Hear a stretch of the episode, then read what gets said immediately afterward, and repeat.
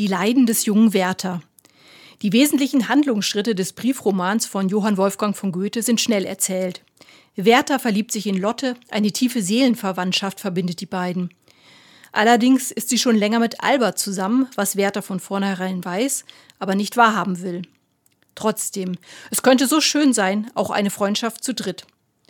Aber letztlich hält es der hochemotionale Werther nicht aus, Charlotte nicht allein für sich zu haben.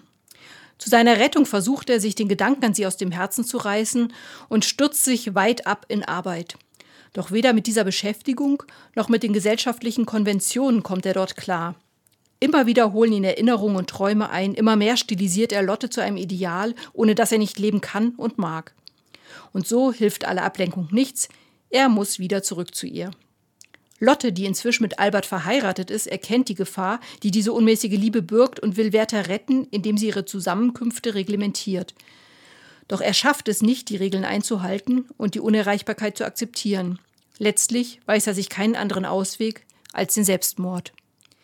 Regisseurin Ingrid Gündischt hat für das Theater Trier den bekannten Briefroman in eine komprimierte, intensive Theaterfassung gebracht, in der sie sich auf die Dreierkonstellation Werther, Lotte, Albert konzentriert.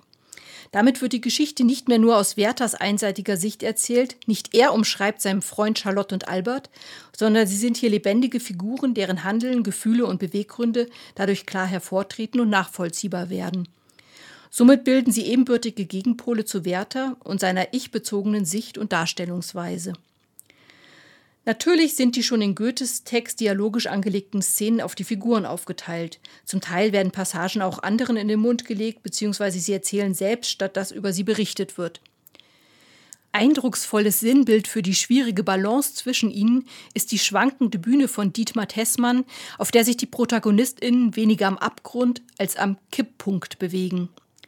Gerade wegen der erschreckenden Rezeptionsgeschichte des Werkes, die zahlreichen Selbstmorde im Zuge der Veröffentlichung 1774, soll Werthers Ende hier nicht als Lösung gezeigt werden. So wirkt Werther, der noch im ersten Teil so begeisterungsfähig positiv als Identifikationsfigur daherkommt, gegen Ende immer verstörter, sein Handeln immer weniger nachvollziehbar. Darüber wird klar, wie sehr er sich in eine Idee verrannt hat.